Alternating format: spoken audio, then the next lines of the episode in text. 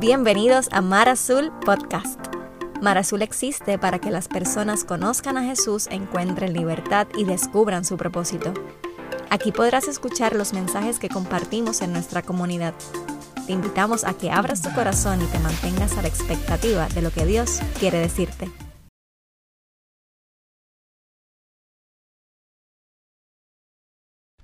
Esta es la tercera semana de una serie titulada El Creador.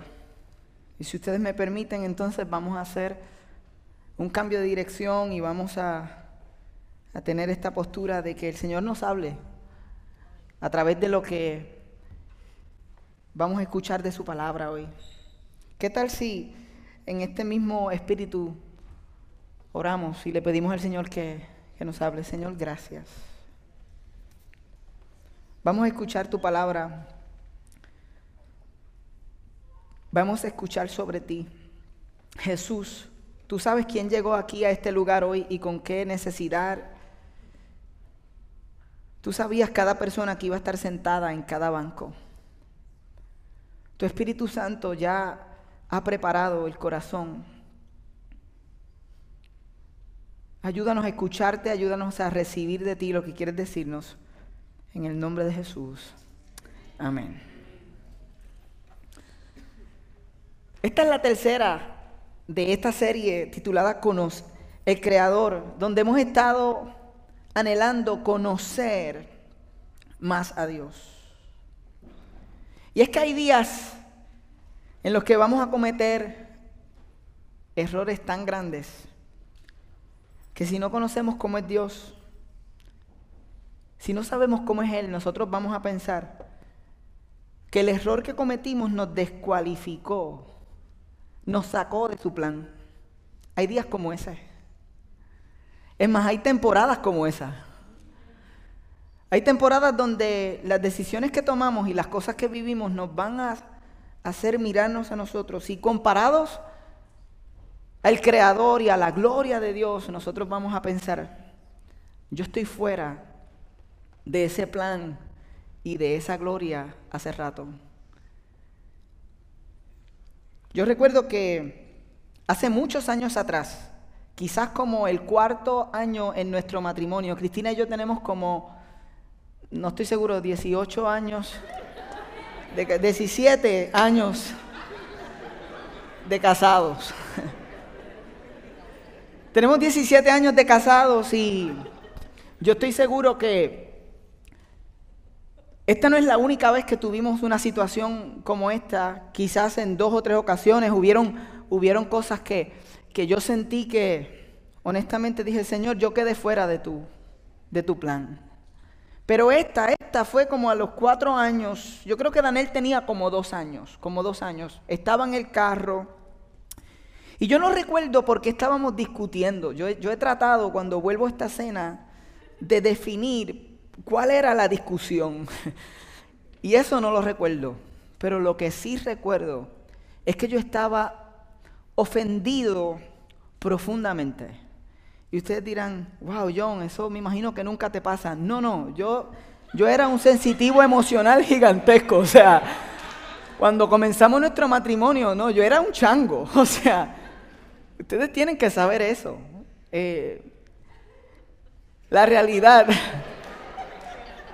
yo le dije a Cristina, Cristina, tú te puedes ir al final de la iglesia hoy para yo poder compartir este mensaje cómodamente.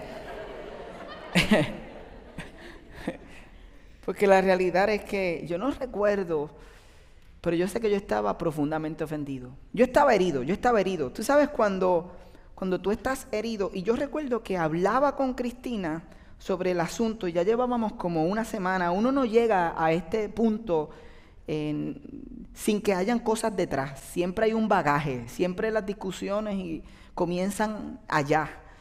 Y este día en particular, yo le hablaba a Cristina y yo observaba que a ella como que no le importaba como yo me sentía. ¿Sabes? Yo le hablaba y yo quería, tú sabes que tú cuando estás herido lo que quieres es que la persona diga contra, wow, tú te sientes así.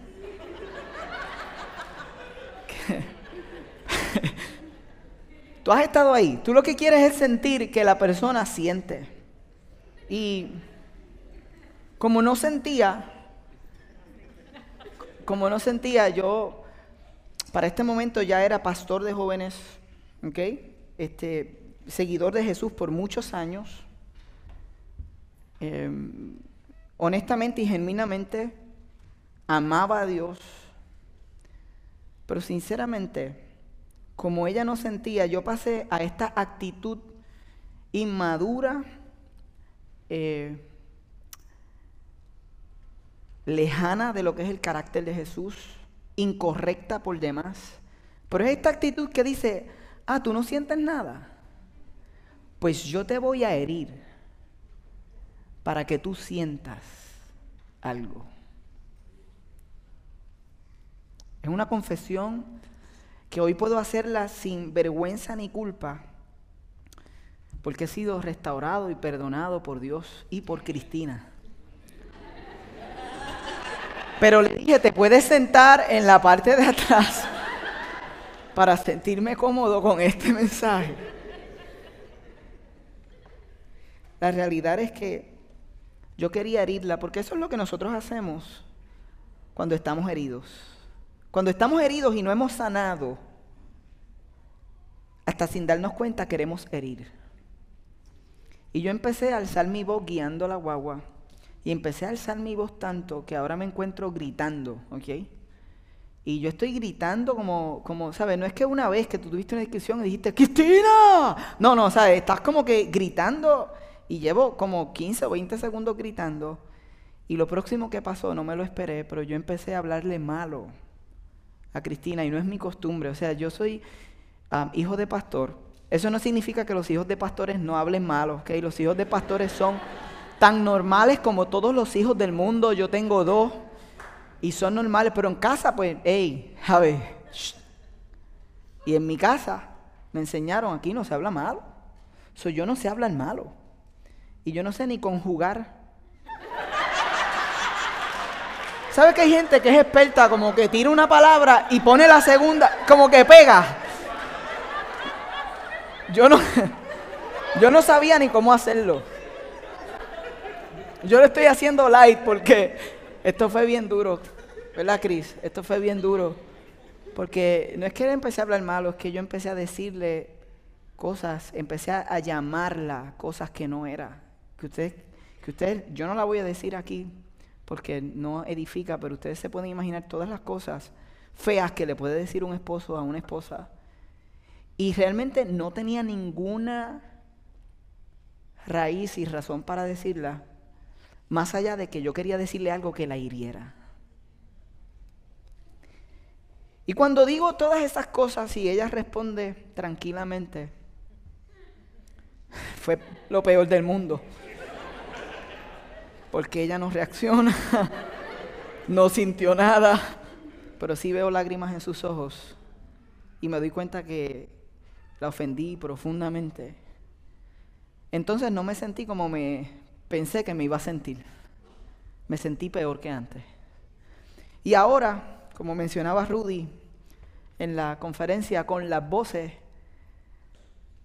que te hablan al oído y te dicen, ¿y eso? Que eres hijo de Dios, eso que eres cristiano, eso que eres hijo de pastor, eso que eres pastor de joven, eso que ahí está tu nene de dos años ahí atrás. Y tú empiezas a decir, Señor, de verdad, de verdad tú sabes, tú tienes planes conmigo. ¿Tú has estado ahí alguna vez? ¿Has tenido uno de esos momentos en los que tú dices, Señor, de verdad tú tienes planes conmigo? Quizás para ti no fue una discusión como esta. Quizás para ti fue el momento en el que entraste en una infidelidad y te miraste. O te descubrieron y ese bochorno y eso que se siente y esa vergüenza y esa culpa estas cosas te llevan a un lugar que yo le llamo el lugar de la vergüenza y la culpa. Y es un lugar bien feo. Es un lugar bien oscuro. Es un lugar donde opera el enemigo con todo el deseo de destruirte. Es un lugar donde la culpa y la vergüenza te quieren hacer prisionero. Quizás no fue por una infidelidad, quizás fue por un engaño. Algo que hiciste intencionalmente para engañar a alguien, algún tipo de robo, una mentira, un momento en el que te diste cuenta que las ambiciones que estabas, que estabas persiguiendo te alejaron completamente del plan de Dios para ti. El momento en el que caíste en una adicción o recaíste en una adicción. ¿Qué fue lo que a ti te llevó a pensar, Señor, ya tú no tienes planes conmigo? ¿Cuál fue ese momento? Porque yo quiero compartir contigo solo un atributo de Dios, una característica, una característica de Dios que puede sacarte de ese espacio de culpa y vergüenza. Una. Hoy en el mensaje, honestamente teníamos siete. Pero en el proceso de este día, yo estoy convencido que necesitamos escuchar una. Y hay alguien que está en este lugar o que va a escuchar este mensaje grabado que necesita escuchar esta característica de Dios, porque estamos hablando del Creador y queremos conocer a Dios. Un atributo, quiero leer lo siguiente, un atributo no es algo que atribuimos a Dios, sino más bien un reconocimiento de qué cualidades pertenecen a Dios, reconociendo quién es Dios y cómo es. Reconocer los atributos de Dios significa darle a Dios la gloria que se merece. Y con este atributo todos le vamos a dar a Dios la gloria que Él se merece. Todos nosotros hoy vamos a escuchar que Dios es inmutable. Dios es inmutable. Dile al que está a tu lado, Dios es inmutable.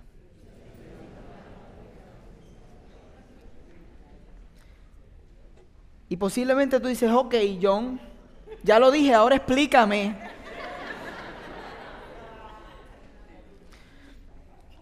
La definición elevada de que Dios es inmutable es que Dios no puede ser alterado en la perfección de su naturaleza, carácter, propósitos y promesas. Yo voy a tomar eso y voy a tratar de aplicarlo a la situación que hemos estado hablando. Y voy a explicarlo de esta forma, que Dios es inmutable para ti, que has tenido días como el que yo acabo de mencionar, significa que Dios no cambia, sus promesas hacia ti cuando tú cambias. Que Dios no cambia cuando tú cambias. Te lo voy a leer y te lo voy a compartir como Dios me lo puso en el corazón. Número 23, 19. Dios no es un simple mortal para mentir y cambiar de parecer. Salmos 33:11. Pero los planes del Señor quedan firmes para siempre. Los designios de su mente son eternos. Los designios de su mente son eternos. Hebreos 6:17, porque Dios quiso hacer muy clara la naturaleza inmutable de su propósito a los herederos de lo prometido. Vamos a hablar de quiénes son los herederos en un instante. Malaquías 3:6. ¿Qué tal si este lo leemos todos juntos para añadirle drama y abrir nuestro corazón a lo que Dios quiere decirnos? A la una, Malaquías 3:6. A la una, a las dos, a las tres. Yo soy Dios, no cambio. Algunos dicen, ese fue el sueño que yo tuve anoche. Anoche alguien llegó y me decía, yo soy Dios. ¿Quién sabe? ¿Quién sabe? Yo soy Dios, no cambio. Cuando tomamos todas estas expresiones de la inmutabilidad de Dios y la llevamos a lo que significa en la historia de la palabra, de, la escritura, de lo que es revelado de Dios hacia nosotros, nos damos cuenta que al principio el ser humano, Adán y Eva, pecaron. Todos conocemos esta historia. Y desde el principio Dios dijo, yo tengo un plan para reconciliar el ser humano conmigo. La relación que tenía el ser humano con Dios fue rota, pero desde el principio Dios dijo, yo tengo un plan. Y Él puso en marcha ese plan. Y se cumplió en Jesucristo. Todas las escrituras están ahí con el propósito de señalarnos una persona. ¿Quién es esa persona? Jesús. Que dice la misma escritura en Colosenses. Voy a leer del 12, pero quiero llegar al 15. Voy a leer el 15 y comienzo en el 12. Dice, hablando de Jesús. Este es Pablo hablando de Jesús. Escribe, Él es la imagen del Dios invisible, el primogénito de toda la creación. Voy a ir al verso 12, comenzando desde arriba. Dando gracias con alegría al Padre, Él los ha facultado para participar de la herencia de los santos en el reino de la luz. Él nos libró del dominio de la oscuridad y nos trasladó al reino de su amado Hijo, en quien tenemos redención, en quien tenemos rescate y el perdón de pecados. En Hebreos 13, ustedes no lo van a ver en pantalla, verso 8 dice, Jesucristo es el mismo ayer, hoy y siempre, y por los siglos. Es que lo que, lo que Dios hizo en Jesús fue darnos a nosotros la esperanza de que no importa el error que nosotros cometamos, si nos arrepentimos, Él siempre está dispuesto a restaurarnos. Él siempre está dispuesto a invitarnos a continuar en el plan. Esa es su gracia. Esa es su verdad. Y cuando lo llevamos a Jesús, ese atributo, que es el único, que Dios no cambia, su idea de ti, aun cuando tú y yo cambiamos nuestra idea de Él. Cuando lo llevamos a Jesús, nos damos cuenta de que Jesús mostró esta característica de Dios hacia las personas que tuvieron un día como el que yo tuve hace muchos años atrás en aquel carro. Y me vino a la mente la mujer que fue sorprendida en el acto de adulterio. Aquella mujer que le llevaron a Jesús, que verdaderamente fue sorprendida, pero la llevaron a ella solamente y dejaron el hombre, porque el hombre pues no lo sorprendieron. Tenían que llevar los dos chicos. Porque si la sorprendieron a ella, lo vieron a él. Y Jesús conociendo nuestra humanidad y cómo somos, y conociendo que la realidad de esta mujer era que había tenido una situación en la que había sido sorprendida. ¿Cuáles son las palabras de Jesús después de que se para entre ella y aquellos que los acusan, Jesús le dice, y ahora vete y no peques más. Cuando pienso en otra mujer, la mujer del pozo, recuerdan que cuando habla con Jesús, Jesús le dice, ve y trae a tu marido, y ella dice, este, no, no tengo marido. Y Jesús dice, yo lo sé, has tenido cinco, y el que tienes no es tu marido. En lugar, él le dice, si tú supieras quién te... Él le pidió de beber y, le dice, si tú supieras quién te pide de beber, tú me pedirías a mí agua y yo te daría de un agua que satisfacería tu vida para siempre. Y esta conversación la lleva a un punto cuando ella escucha que él la conoce Dice que llegan los discípulos y ella se va y deja el cántaro con el que ella llegó a buscar agua. Y ahora se va y se convierte en una evangelista. De un proceso de cinco esposos. ¿Habrá alguien? No voy a preguntar si hay alguien aquí.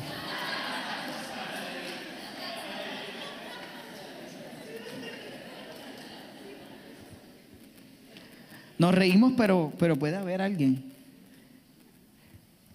Puede haber alguien.